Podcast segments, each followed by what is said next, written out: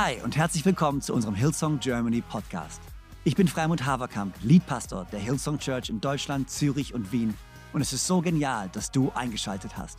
Gott hat einen guten Plan für dich und dein Leben und will dir heute persönlich begegnen. Ich hoffe, dass diese Predigt dich ermutigt und inspiriert. Viel Spaß bei der Message. Hey, können wir uns beim Team bedanken für. Nochmal, können wir uns beim Team bedanken, dass sie uns geleitet haben. Großartig. Und äh, auch bei allen anderen äh, großartigen Volunteers, die wir haben. So viele geniale Leute und Teams, die am Start sind, um all das möglich zu machen. So gut. Ein Riesenhallo auch an alle, die zugeschaltet sind in unseren Microchurches oder online oder wo auch immer du bist. Es ist ein Riesenvorrecht, dass ich heute predigen darf. Und Elias meinte zwar, es ist schon Teil 5, aber ich denke mir so, es ist erst Teil 5. Weil gefühlt habe ich jetzt schon, äh, nicht gefühlt, ich habe bei Ostern angefangen mit der Serie und jetzt ist August und ich bin immer noch dran. Und ähm, der Grund ist, man lässt mich nicht mehr predigen. Ja, ja.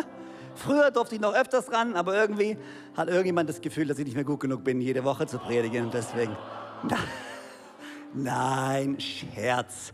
Wie genial es ist, dass wir so viele geniale Leute in unserer Church haben und Leiter und Prediger, die das Wort Gottes auf so großartige Art und Weise bringen können. Von daher. Nichtsdestotrotz bin ich super pumped, das Wort heute bringen zu können. Teil 5. Ich bin die Tür. Und äh, ich habe mich wirklich extrem gut, oder was heißt gut? Okay. Ich habe mich extrem viel vorbereitet.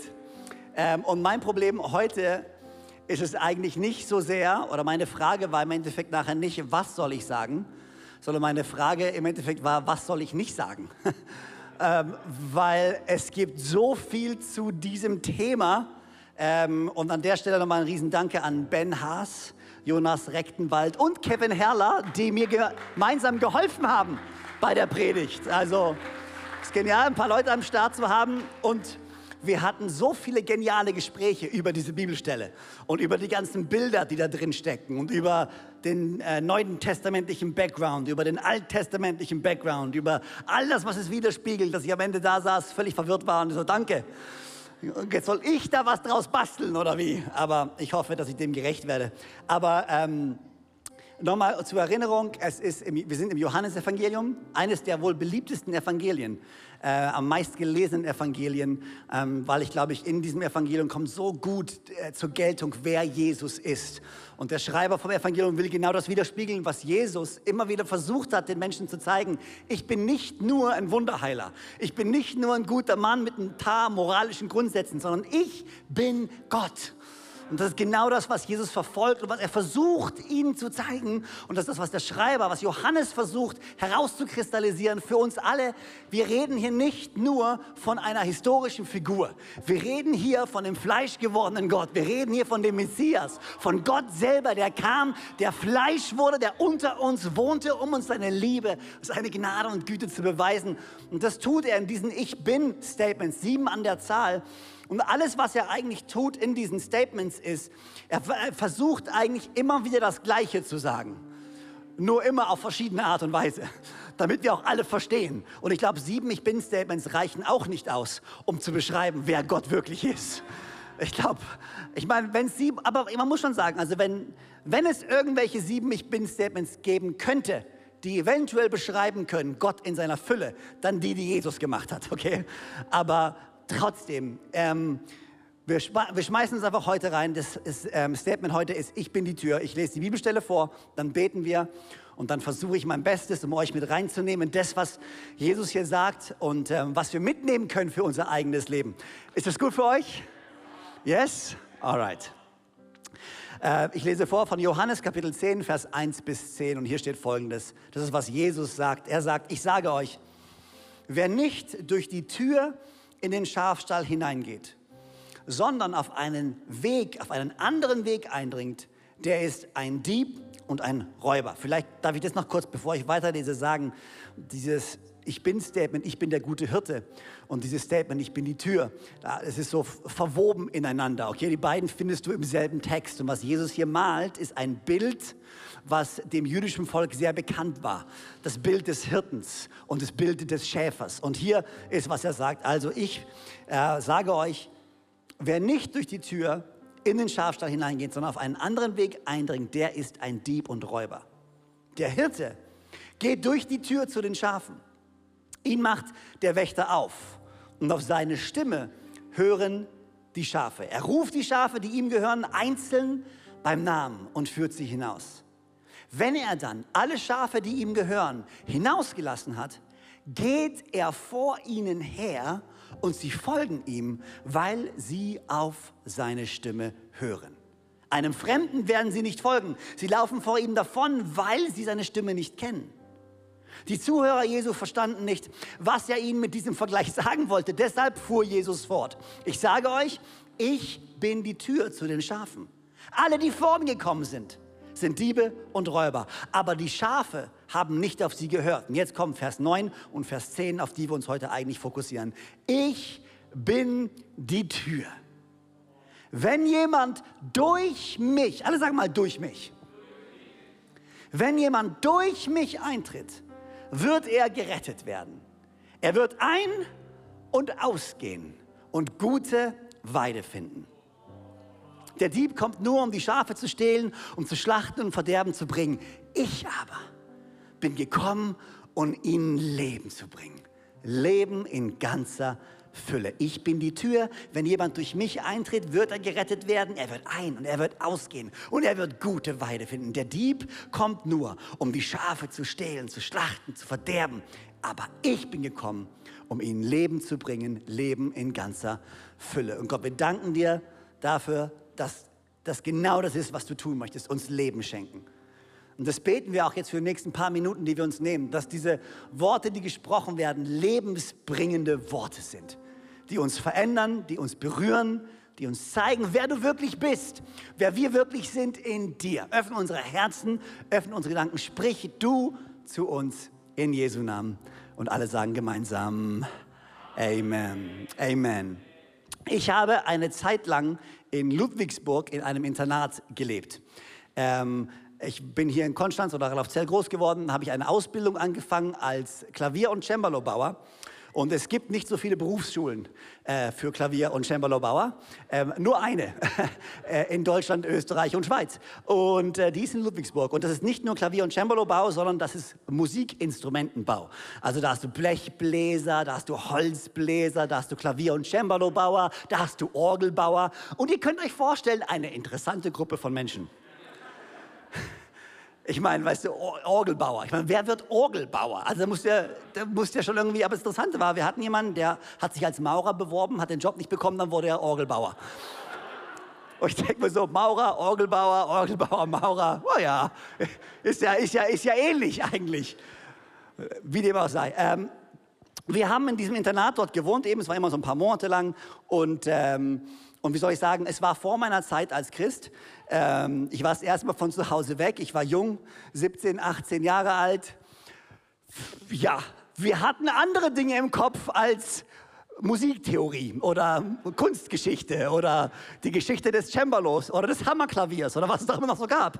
Ähm, weil wir hatten im Sommer immer nebendran ein Freibad. Und dieses Freibad war irgendwie deutlich attraktiver als die Berufsschule. Und so standen wir jeden Morgen auf und hatten die Wahl zwischen Leben und Tod. Ähm, äh, zwischen Freibad oder Schule. Und ähm, das ist also für alle Young and Frees nicht genau zuhören jetzt. Aber oftmals trafen wir eben die Wahl, nicht in die Schule zu gehen, sondern äh, ins Freibad zu gehen. Weil wir wollten Spaß haben, wir wollten das Leben genießen. Wir sind jung und das Freibad für den Jugendlichen, die Sonne scheint, es ist heiß. Das Freibad ist der Ort der Erfüllung all deiner Träume. Okay? Das ist doch genau das, was du willst im Sommer, okay? Und alle wissen, wovon ich spreche. Jedenfalls sind wir da immer hingegangen. Ähm, das Problem ist nur, wir waren pleite. Wir waren Studenten, ähm, jung in der Ausbildung, Studenten. Äh, wir alle wissen, Studenten sind pleite. Ähm, deswegen ist es für uns Studenten auch immer so leicht zu sagen, Jesus, ich gebe dir alles, was ich habe, weil du, du hast nichts. Das, das wird dann schwerer, wenn du älter wirst. Aber wir sind immer in dieses Freibad gegangen und das war quasi, wir mussten aus unserem Internat raus, die Straße runter. Äh, das war in Asberg übrigens, falls jemand sich da auskennt. Ähm, und dann sind wir da lang gelaufen und äh, da war dieses Freibad. Aber das Problem war, wir wollten da jeden Tag hin und wir hatten kein Geld. Also findet man halt andere Wege, um in dieses Freibad zu gehen. Also sind wir halt immer an dieser Pforte entlang gelaufen. Kennt ihr diese Pforten noch? Diese, diese, was, diese alten Pforten von diesen alten Freibädern in den 60er Jahren gebaut. So große, schwere Metallkreuze, die man drehen muss, wo keiner auch nur ansatzweise an Eltern mit kleinen Kindern gedacht haben, die jedes Mal panisch ausbrechen, wenn die Kinder auf dieses Drehkreuz zu rennen. Finger weg, Finger weg. Aber wie dem auch sei, wir sind nicht durch diese Drehkreuze gegangen, sondern wir sind immer ein Stück weit weitergegangen, äh, weil da war ein Maschendrahtzaun. Äh, Gibt es ein gutes, gutes Lied für, kannst du dir mal anhören, wenn du willst. Ähm, und äh, dieser Maschendrahtzaun, da gab es so eine Section oder einen Bereich, der war hinter so einem Busch versteckt. Also sind wir halt immer mit unseren Strandmatten, äh, kennt ihr noch dieses aus Schilfrohr, diese Strandmatten mit den türkisen Einrandungen? Also ich sag's dir, hey, das waren noch Zeiten damals. Haben unser Calippo-Eis gegessen, wie was sagen. Wir sind, hey, wir, alle, die über 40 sind. Ähm, wir sind hier lang gelaufen und dann sind wir einfach immer über diesen Zaun geklettert, weil diese zwei Euro waren unserer Meinung nach eindeutig zu viel Eintritt. Äh, wir haben uns einfach so Eintritt verschafft. Ähm, und wir sind quasi immer in diesen Busch rein auf den Zaun drauf und dann quasi reingesprungen ins Freibad. So, ähm, bis eines Tages, weil, weil wir, das war schon so eine Routine und ich war ein bisschen zu confident, ich war ein bisschen zu mutig, ich war ein bisschen zu sehr überzeugt von meinen sportlichen Künsten. Ähm, und ich bin auf diesen Maschendrahtzaun geklettert und stand oben und habe mich festgehalten mit meinem Arm in so einer Astgabel und bin einfach losgesprungen, ohne vorher loszulassen was nicht sehr clever ist. Ähm, ich weiß nicht, wie ich losgelassen habe, ob mein Arm sich verfangen hat. Jedenfalls hat mein Arm so hinten richtig, äh, ihr kennt ja die Geschichte. Ähm, das heißt, als ich auf dem Boden unten ankam, war meine Schulter nicht mehr da, wo sie eigentlich sein sollte. Mein Arm hing irgendwo da hinten und ich lag auf dem Boden. Und glaub mir, es tat wirklich weh. Ähm, daraufhin mussten sie dann, das, die, die, weißt du, kennt ihr die Erste-Hilfe-Helfer im Freibad? die, die denken, sie sind Ärzte, aber sie sind keine. Das ist so der Junge, der 16-jährige Junge von nebenan, der meinen ersten Hilfekurs gemacht hat und, und einen Sommerjob brauchte. Meine Schulter, meine Gesundheit liegt in deinen Händen. Danke, Jesus. Ähm, wie, wie dem auch sei. Äh, jedenfalls kam er dann und die erste Frage, die sich natürlich stellen, was macht ein 18-, 17-jähriger Mann in einem Busch hinter einem Maschendrahtzaun mit ausgekugelter Schulter? Ähm, wir haben Fußball gespielt. Ah ja, alles klar, gut. Wir, wir reden nicht über dieses Thema. Aber wie gesagt, ich musste dann abtransportiert werden. Ähm, irgendwann kam der Notarzt, hat mich gesehen, hat mich in den siebten Himmel versetzt und dann bin ich irgendwann im Krankenhaus wieder aufgewacht mit einer normalen Schulter, also jedenfalls eingepackt. Ähm, und jetzt denkst du dir, okay, was um alles in der Welt hat jetzt diese Stelle zu tun mit dieser Bibelstelle? Was, wo, was, was ist der Vergleich, den ich ziehe? Und vielleicht ist es ein bisschen ein komischer Vergleich, aber im Endeffekt beschreibt diese Geschichte ein Stück weit den Kampf, den wir Menschen alle führen, die Reise, auf der wir alle sind die Menschheit, seitdem sie denken kann, ist auf der Suche nach der ultimativen Erfüllung. Sie wollen ihre tiefsten Wünsche erfüllt sehen. Sie wollen eine tiefe innere Zufriedenheit. Sie wollen irgendwo das ja, dass alle ihre Träume wahr werden, dass innerlich diese Sehnsucht endlich gestillt wird. Und wenn du dir die Menschheit und die Geschichte anschaust, das ist die eine große Frage, die eine große Reise, auf der wir alle sind und die Philosophen versuchen zu beantworten, schon seit Tausenden von Jahren. Wo kommen wir her? Wo gehen wir hin? Warum sind wir eigentlich hier? Und wie finden wir den Weg zum ultimativen Glück? Und daraus stellen sich dann wiederum zwei Fragen. Okay, ich will diese ultimative Erfüllung, das ultimative Glück. Und die beiden Fragen, die sich daraus ableiten lassen, ist erstens, wo ist der Ort dieses ultimativen Glücks? Wo ist der Ort, an dem ich die ultimative Erfüllung meiner Sehnsüchte und all mein Glück finden werde? Für mich als 17-jähriger Kerl das Freibad ultimative Erfüllung all meiner Träume und Wünsche. Der Ort, an dem ich glücklich bin, an dem ich Erfüllung finde, an dem ich chillen kann mit meinen Freunden und das Leben in vollen Zügen genießen kann, ohne auch nur einen Moment mir Gedanken zu machen über meine Zwischenprüfung oder meine Abschlussprüfung oder über all die komischen Druck, den irgendwelche Leute auf mich drehen wollen. Nein, ich bin frei und lebe mein Leben. Die erste Frage ist, wo ist der Ort, an dem du die ultimative Erfüllung glaubst zu finden? Finanzielle Versorgung, finanzielle Freiheit, ein Haus, Familie, Karriere, Freiheit zu tun, was du willst? Wo suchst du? Was ist dein ultimatives Freibad? von dem du glaubst, an diesem Ort werde ich endlich das finden, was ich brauche, um glücklich und tief innerlich zufrieden zu sein. Die erste Frage ist, wo ist dieser Ort? Und die zweite Frage ist, wie komme ich an diesen Ort? Was muss ich tun? Welchen Preis muss ich bezahlen? Welchen Weg muss ich gehen? Welche Abkürzung darf ich nehmen, um endlich an diesen Ort zu kommen, von dem ich mir verspreche, dass er mein Leben erfüllen wird. Und genau über diese beiden Fragen wollen wir uns ein bisschen unterhalten, ein bisschen uns anschauen, was die Welt dazu zu sagen hat. Und genau diese Fragen sind genau die Fragen, die Jesus in dieser Bibelstelle beantwortet. Und was ich machen möchte ganz kurz ist, auf diese beiden Fragen eingehen, schauen, was die Menschheit und wo die Menschheit versucht zu suchen und dann uns anschauen, was Jesus dazu sagt und welchen Weg uns Jesus anbietet. Ist das okay für euch? Und wie ich schon gesagt habe, es ist interessant und es ist krass, wenn du dich wirklich anfängst, damit auseinanderzusetzen, wenn du ein bisschen anfängst, mit dich mit Philosophie und Lebenshaltungen und Einstellungen und äh, Weltanschauungen auseinanderzusetzen, wie viele verschiedene Wege die Menschen schon gefunden oder geglaubt haben zu finden oder ausprobieren, damit sie ihr ultimatives Glück finden. So viele verschiedene Philosophien, so viele verschiedene Weltanschauungen. Und deswegen, ich kann nicht alle aufzählen, ich habe mal drei genommen die wahrscheinlich die sind, die am relevantesten für uns heutzutage ist. Das erste, und ich weiß, wenn man das hört, denkt man so, ah, ich weiß, was er meint, aber die Tatsache ist, wir alle wissen es und doch sind wir so gefangen darin, Materialismus.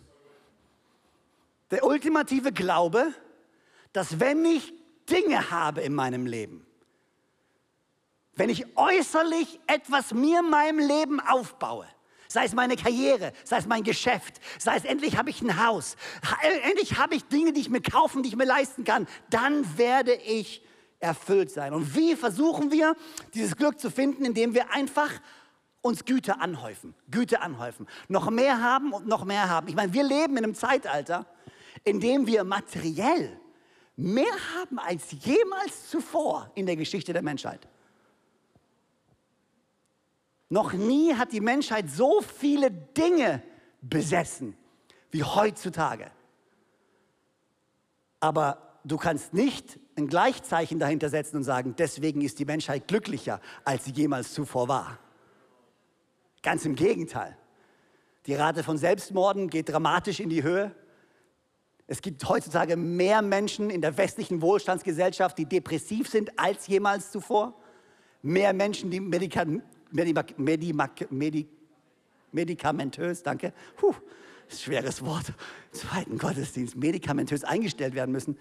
Das Problem, was diese was du hast, ist zwei Sachen, die passieren, wenn du deine Erfüllung versuchst zu finden in dem Materialismus. Das erste ist, wenn du dann endlich das bekommst, von dem du dir erhofft hast, dass es dich glücklich macht, bist du enttäuscht, wenn du herausfindest, dass dein Glück doch nicht darin liegt. Und jetzt hast du nicht nur das Problem, dass du immer noch auf der Suche bist nach Erfüllung, sondern auch, dass du zusätzlich noch enttäuscht bist und du die Frage stellst, was muss denn jetzt noch passieren, damit ich erfüllt werde, damit ich mich sicher fühle, damit ich zufrieden bin. Ich meine, wie groß muss ein Bankkonto sein? In wie viele Urlaube muss man fliegen können? Wie viele Wohnungen brauchst du? Wie viele, oder wie, was muss dein Budget sein? Keine Ahnung. Sagst du mir.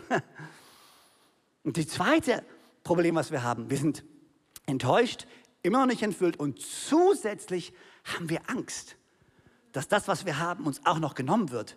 Und das bisschen Zufriedenheit, das wir haben, was ist, wenn das auf einmal alles weg ist? Und diese Angst zu verlieren, was man hat, dieses Festklammern an Dingen da draußen bringt Menschen dazu, die unmenschlichsten Dinge zu tun, die man sich vorstellen kann. Alles auf der Suche nach dem ultimativen Glück. Und jetzt sagst du vielleicht, ja gut, Dinge, ja, nee, es ist nicht so mein Ding. Ich meine, vielleicht ein bisschen, aber nicht so mein Hauptproblem. Aber weißt du, für mich das Leben, was das Leben für mich lebenswert macht, sind die Freundschaften, sind die Beziehungen, Familie. Das ist doch genau das. Da suche ich meine Erfüllung. Ähm, auch so gibt es ein Wort, wenn man es auf die Spitze treiben wollte, ähm, Relationalismus. Ähm, Und Relationalismus sagt, dass alles quasi in einer Beziehung zueinander steht. Alle, alles, was existiert auf unserem Planeten, steht in einer Beziehung zueinander. Und da kann ich sogar auch sagen, für mich, ja, das stimmt. Wir alle leben in Beziehung irgendwie miteinander. Aber das ultimative Ziel und das höchste Glück finden wir eben in diesen Beziehungen. Ultimative Erfüllung findest du in deiner Familie, findest du in deinen Freundschaften. Ultimative Erfüllung findest du in anderen Menschen. Sie nehmen den höchsten Platz in unserem Leben ein und werden zum ultimativen Ziel. Folglich aber gehen wir einfach viel zu viele Kompromisse ein, um eben diese Beziehungen am Leben zu erhalten, weil wir um jeden Preis Einsamkeit vermeiden wollen. Und am Ende werden wir halt dann doch enttäuscht denn selbst wenn wir es schaffen, den Zerbruch zu vermeiden, oder wenn wir es lernen, mit den eigenen Kompromissen umzugehen, werden wir doch immer wieder enttäuscht. Weil Menschen nun mal enttäuschen. Und sogar wenn sie es nicht tun, steht der Tod deiner ultimativen Erfüllung im Wege. Weil die Menschen, die du am meisten liebst, werden irgendwann sterben. Und was ist, wenn die Beziehung, die dein ultimatives Ziel ist, auf einmal nicht mehr da ist? Was für ein Leid das auslöst. Wenn unser ultimatives Ziel Freundschaften sind und Familie sind und aus irgendwelchen Gründen wird uns das geraubt. Was für ein Leid. Was für eine Lehre. Der Philosoph Scherer hat gesagt, mit nichts jemals zu ersetzen. Der Tod einer geliebten Person, eines geliebten Menschen. Mit nichts jemals zu ersetzen. Also auch hier laufen wir Gefahr, auf der Suche nach unserer ultimativen Erfüllung enttäuscht zu werden und doch mit leeren Händen dazustehen. Okay, und dann ist die nächste Weg, gut, wenn, es, wenn ich es halt nicht finde in Dingen und wenn ich es nicht finde in Beziehungen, dann finde ich es einfach in mir selber dann werde einfach jetzt ich zum höchsten und zum ultimativen Ziel. Ich und der Genuss meines Lebens. Ich mache das, worauf ich Lust habe. Ich mache, was ich will. Ich mache es, wie ich will. Ich mache es, wann ich will. Und ich mache es, wo ich will. Ich und der Genuss meines Lebens ist das höchste Ziel. Hedonismus auch genannt. Geht Hand in Hand mit Liberalismus und mit Individualismus. Alles tolle Wörter die darauf abzielen, dass es einfach nur um mich geht. Das Problem bei der ganzen Geschichte ist nur, jeder schaut einfach nur, oder wir laufen Gefahr, dass du nur noch auf dich selbst schaust, weil deine Erfüllung das ultimative Ziel ist. Im ersten Moment, ja, nicht so schlecht. Das Problem ist nur, oder das, Verglück, das Glück kann sehr schnell vergehen, wenn spätestens dann, wenn das Glück eines anderen mein Unglück bedeutet. Oder wenn meine Suche nach meiner Erfüllung bedeutet, dass du deswegen weniger erfüllt wirst, dann bricht diese, dieser Bau einfach leider wieder zusammen, weil wir uns gegenseitig unseres Glückes berauben. Weil jeder sein eigenes Glück will. Und dann gibt es diese Antwort, die im ersten Moment auch Sinn macht. Ja klar, logisch, aber weißt du was? Jeder kann machen, was er will, solange er niemandem schadet. Oder? Macht ja Sinn. Das Problem ist nur, meine subjektive Wahrnehmung von dem, was mir schadet, ist eine andere subjektive Wahrnehmung als deine von dem, was jemandem schadet. Wer hat nachher recht? Wann richtest du Schaden an und wann richtest du keinen Schaden an? Wo finden wir die gleichen gemeinsamen Nenner? Wo du wieder an im Endeffekt zu einem Gott kommst, der seine Gesetze und seine Werte in unser Herz geschrieben hat. Woher kommt die Vorstellung von Moral? Von einem Gott, der uns in die Wiege gelegt hat, dass wir sehen können oder verstehen können und unterscheiden können, was gut und was schlecht ist. Was machen wir? Und genau in diesem Moment kommt Jesus und er spricht diese Worte. Ich bin die Tür. Wenn jemand durch mich eintritt, wird er gerettet werden. Er wird ein und er wird ausgehen. Er wird gute Weide finden. Der Dieb kommt nur, um die Schafe zu stehlen, um zu schlachten, um Verderben zu bringen. Aber ich bin gekommen, um ihnen Leben zu bringen. Leben in ganzer Fülle. Lass mich ganz schnell drei Dinge dir geben, was Jesus hier sagt, wo und wie du ultimative Erfüllung finden kannst. Das erste, was er sagt, ist, wenn jemand durch mich eintritt. Alle sagen mal, durch mich. Wenn jemand durch mich eintritt. Was er sagt, die ultimative Beziehung und die ultimative erfüllte Beziehung, die wichtigste Beziehung, die du jemals führen wirst, ist nicht mit einem Menschen auf dieser Welt, sondern mit mir selber. Es sind keine Beziehungen und Freundschaften da draußen, sondern es ist die Nähe, die Intimität und die Beziehung, die du mit mir hast als deinen Retter. Wenn du durch mich eintrittst in diese Tür, dann wirst du gerettet werden. Ultimatives Leben finden in deiner Beziehung zu mir. Ich bin der Gott, der schon immer war, der auch immer sein wird. Ich bin der Gott, der niemals gehen wird, dich niemals verstoßen wird. Ich bin der Gott, der dir niemals Vorwürfe machen wird, der dir immer vergibt, der immer gnädig ist, der immer versorgt, der derselbe ist gestern, heute und für alle Zeit. Ich werde dich niemals enttäuschen. Deswegen kannst du dir mein Leben anvertrauen, weil ich bin für dich. Ja, aber heißt es jetzt im Umkehrschluss, dass wir Menschen nicht mehr lieben dürfen? Wenn die Liebe gegenüber Menschen und die Liebe gegen unserer, gegenüber unserer Familie doch so vergänglich ist, heißt es dann, dass wir weniger lieben? Muss ich jetzt vorsichtig sein? Will Gott, dass ich meine Familie nicht mehr liebe? Ist es jetzt auf einmal schlimm, Familie zu lieben und Familie zu feiern? Ist es auf einmal schlimm, Freundschaften zu feiern? Nein, auf gar keinen Fall. Familie ist etwas Wunderbares von Gott geschaffen. Liebe deine Familie. Freundschaften sind essentiell wichtig. Lebe deine Freundschaften aus. Gott hat sie dir gegeben. Die Frage ist nicht, muss ich jemand weniger lieben? Die Frage ist nur, oder die Lösung ist nur, lass uns Gott mehr lieben, als wir anderes lieben. Timothy Keller schreibt es in seinem Buch Wozu glauben und er zitiert Augustinus, einen der Kirchenväter, und er sagt folgendes, Bindungen an Menschen führen tatsächlich zu Schmerz und Kummer. Aber die Lösung lautet nicht, diese Menschen weniger, sondern Gott mehr zu lieben. Das Problem ist nicht, dass sie ihre Familie oder ihre Karriere oder, oder das Problem ist nicht, dass sie ihre Familie, ihre Karriere oder ihre Träume zu sehr lieben, sondern dass sie Gott weniger lieben. Verhärten Sie Ihr Herz nicht gegen die Liebe, sondern verschenken Sie es ultimativ nicht an Menschen, die Sie verlieren können und die nicht satt machen. Lassen Sie sich von Gottes Liebe durchdringen. Wenn Sie lange leben, werden Ihnen Tränen nicht erspart bleiben, die unweigerlich kommen werden, wenn die Menschen, die Ihnen am liebsten sind, nach und nach begraben werden. Wenn die größte Quelle Ihrer Zufriedenheit und Liebe die Familie ist, dann wird dies unerträglich sein.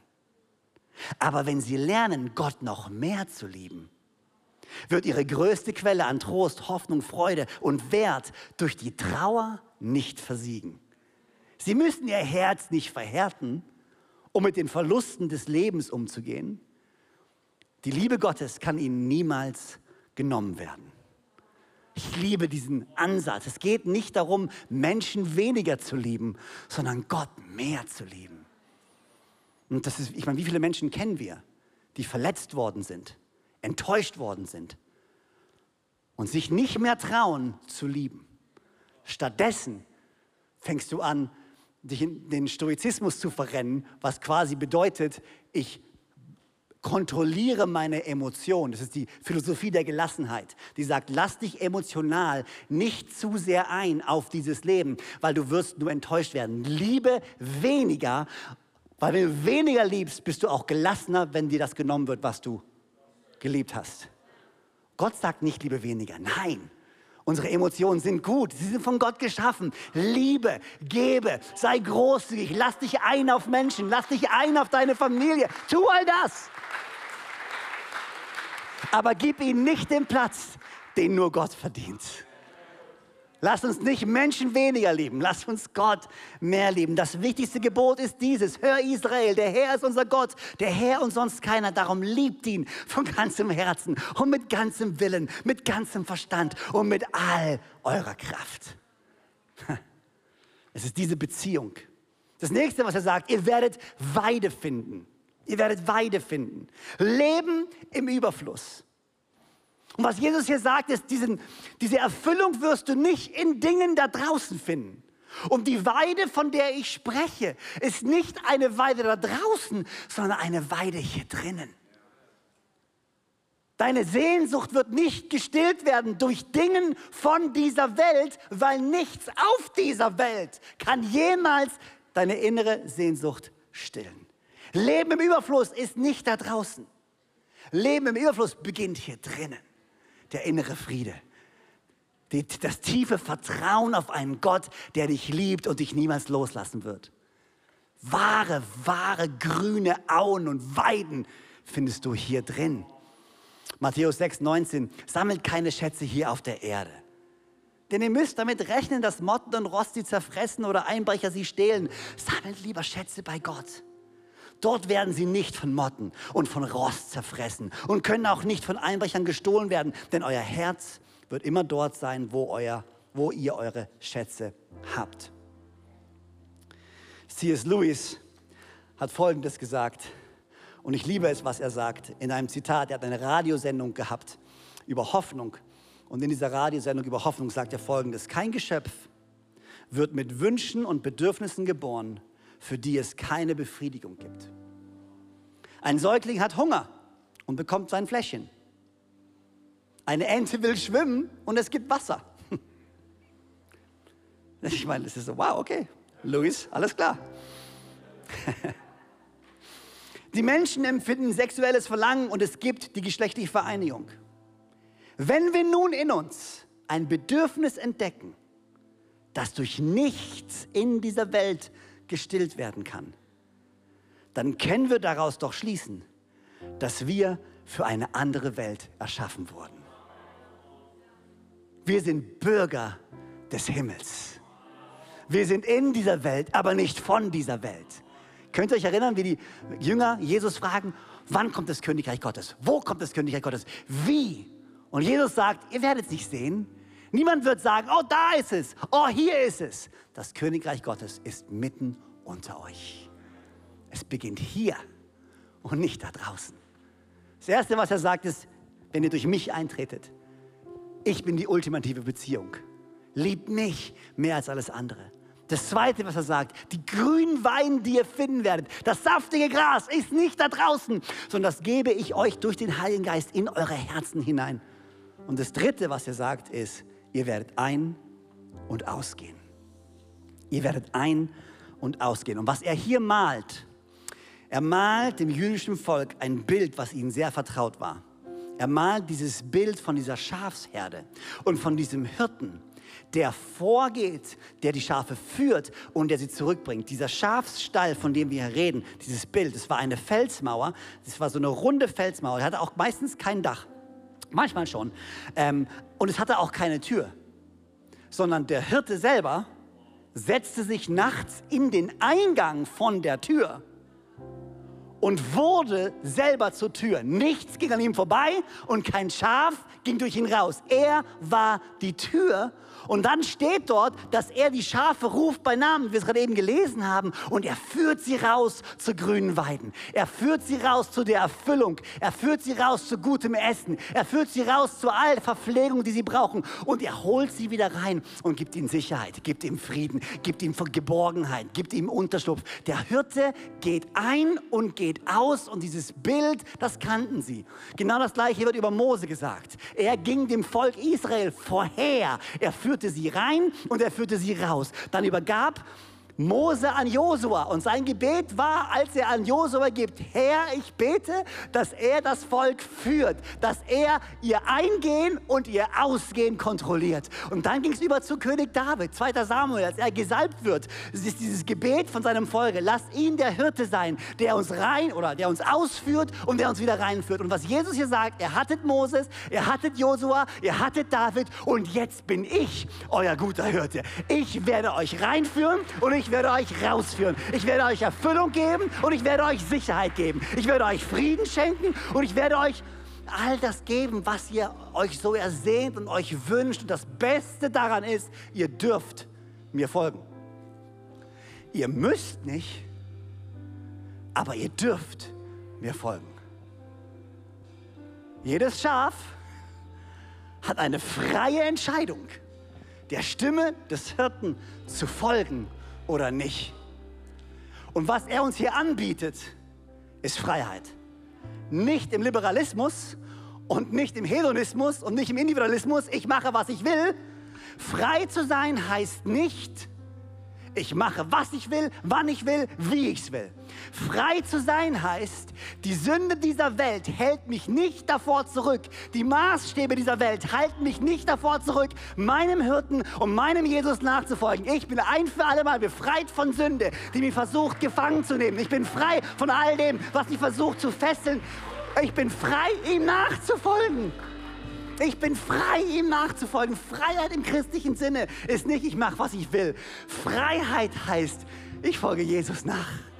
Und ich kann ihm nachfolgen. Und seine Gnade und seine Güte und seine Vergebung haben mich frei gemacht von Schuld. Ich bin sein Kind, geliebt, gerettet und ich folge ihm nach. Das ist Freiheit. Und dort finden wir wahre Erfüllung.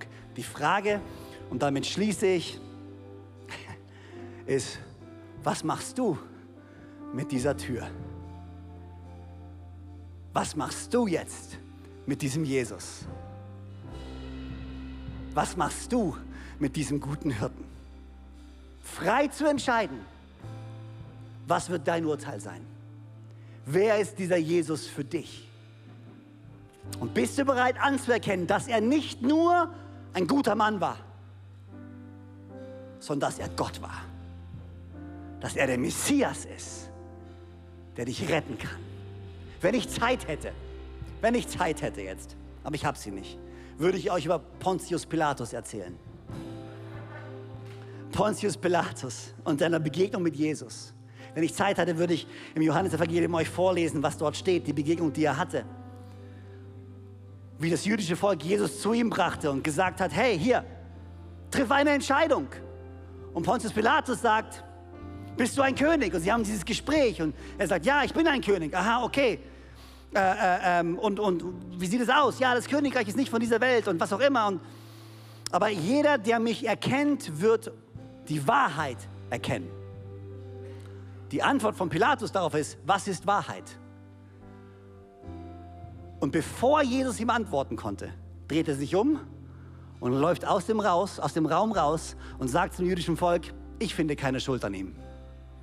Er hat nichts falsch gemacht. Zwei Fragen musste Pontius Pilatus beantworten. Die erste, ist das, was er getan hat, falsch? Hat er straflich oder strafbar gehandelt? Er musste seine Handlungen beurteilen. Sein Urteil, ich finde keine Schuld. Die zweite, aber viel wichtigere Frage, die er nicht beantwortet, ist, wer ist dieser Jesus wirklich? Was ist Wahrheit? Dreht sich um und geht. Und Jesus sagt, ich bin der Weg, die Wahrheit und das Leben. Es führt kein anderer Weg zum Vater als durch mich. Und Pontius Pilatus traf diese Entscheidung nicht, die wir jetzt treffen dürfen. Wer ist dieser Jesus für dich? Ein guter Mann oder Gott selber? Das fleischgewordene Wort Gottes, das kam und unter uns weilte. Wer ist dieser Jesus für dich und was wird dein Urteil sein? Die größte Frage, vor der du jemals in deinem Leben stehen wirst, ist, wer ist dieser Jesus? Können wir gemeinsam aufstehen?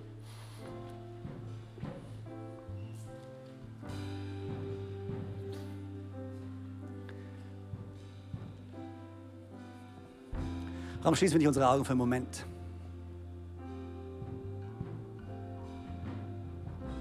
Jesus, wir danken dir, dass du der gute Hirte bist. Wir danken dir, dass du die Tür und das Tor bist, der Weg bist für uns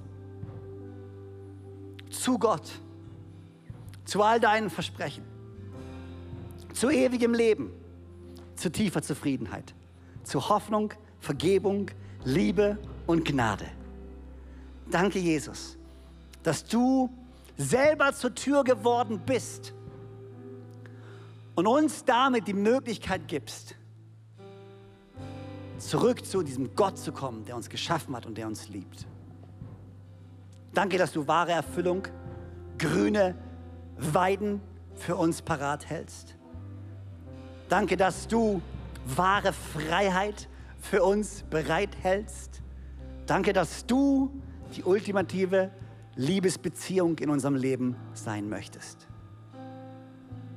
Wir kommen zu dir. Und wir beten, Heiliger Geist, dass du jetzt kommst und uns zeigst, wer Jesus wirklich ist. Wenn alle Augen geschlossen sind, ganz simpel. Ich möchte dir die Entscheidung geben, für dich jetzt. Und ich zähle gleich bis drei. Und wenn du hier bist und wenn du sagst, ich möchte mein Urteil fällen, ich möchte ganz bewusst, vielleicht gehst du schon lange in die Kirche, vielleicht bist du schon lange irgendwie unterwegs und hast auch irgendwie an Gott geglaubt, aber dieses Jesus-Ding, dazu hast du nie wirklich Stellung bezogen.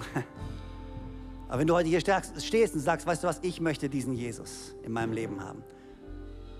Ich möchte diesen Jesus annehmen für mich persönlich. Dann hast du die Chance, gleich dieses Gebet mitzusprechen. Und ich werde es vorbeten und wir alle werden es gemeinsam nachbeten. Alle zusammen, die wir hier sind, mit dir gemeinsam, nicht du alleine, alle zusammen. Aber wenn du sagst, ich möchte diesen Jesus zum allerersten Mal, mein Urteil steht fest, er ist Gott, er ist der Messias und ich will ihn in meinem Leben. Oder du sagst, ich kannte ihn mal und ich war mal unterwegs, aber ich habe mich entschieden dazu, ihm den Rücken zuzuwenden, habe mein eigenes Ding gemacht, aber heute, jetzt und hier will ich zurück zu ihm. Auch dann ist dieser Moment für dich. Wenn du zum allerersten Mal sagst, ich will Jesus, oder wenn du sagst zum wiederholten Mal, ich will zurück zu Jesus, dann ist dieser Moment für dich und dann werden wir gemeinsam mit dir beten und glauben, dass dein Leben nie mehr dasselbe ist. Ich werde bis drei zählen, von ganz hinten nach vorne, von rechts nach links, wo auch immer du bist. Wenn du sagst, ich will diesen Jesus haben, bei drei, da wo du stehst, kannst du einfach kurz die Hand heben, damit ich weiß, wen ich mit einbeziehen kann in mein Gebet. Du kannst die Hand nehmen, wieder runternehmen und dann werden wir gemeinsam beten an dem Platz, wo du stehst. Aber ich würde es lieben zu wissen, für wen ich beten darf heute Morgen, jetzt und hier. Also ich bete. Ich zähle bis drei und dann kannst du die Hand heben, sie wieder runternehmen, dann beten wir gemeinsam. Eins, zwei, wo auch immer du bist, drei. Komm on, heb die Hand da, wo du stehst. Dankeschön, yes, Dankeschön, Dankeschön, großartig. Noch jemand hier? Noch jemand hier, der sagt, das bin ich? Fantastisch. Großartig. Könnt die Hände runternehmen. Alright, komm on, lass uns gemeinsam beten. Ich bete vor, wir alle beten gemeinsam nach. Herr Jesus, danke, dass du mich liebst. Danke, dass du am Kreuz für mich gestorben bist und wieder auferstanden bist. Danke, dass du mir vergibst und mich so annimmst, wie ich bin. Komm in mein Herz. Sei mein Gott. Sei mein Herr. Sei du mein Retter. Ab heute folge ich dir nach, folge ich deiner Stimme für den Rest meines Lebens. Im Namen von Jesus. Und alle sagen gemeinsam Amen. Come on, können wir all den Leuten einen großen Applaus geben? So genial, dass du dabei warst. Ich hoffe, du gehst gestärkt und voller Glauben in deine Woche. Wenn dir dieser Podcast gefällt, dann abonniere doch diesen Kanal, um keine Message zu verpassen. Und Schau auch mal auf unserer Webseite hillsong.de vorbei. Dort findest du alle Infos zu unseren Gottesdiensten und so viel mehr. Natürlich findest du uns auch auf YouTube und Instagram. Hey, hab eine gute Woche, Gottes Segen, bis bald.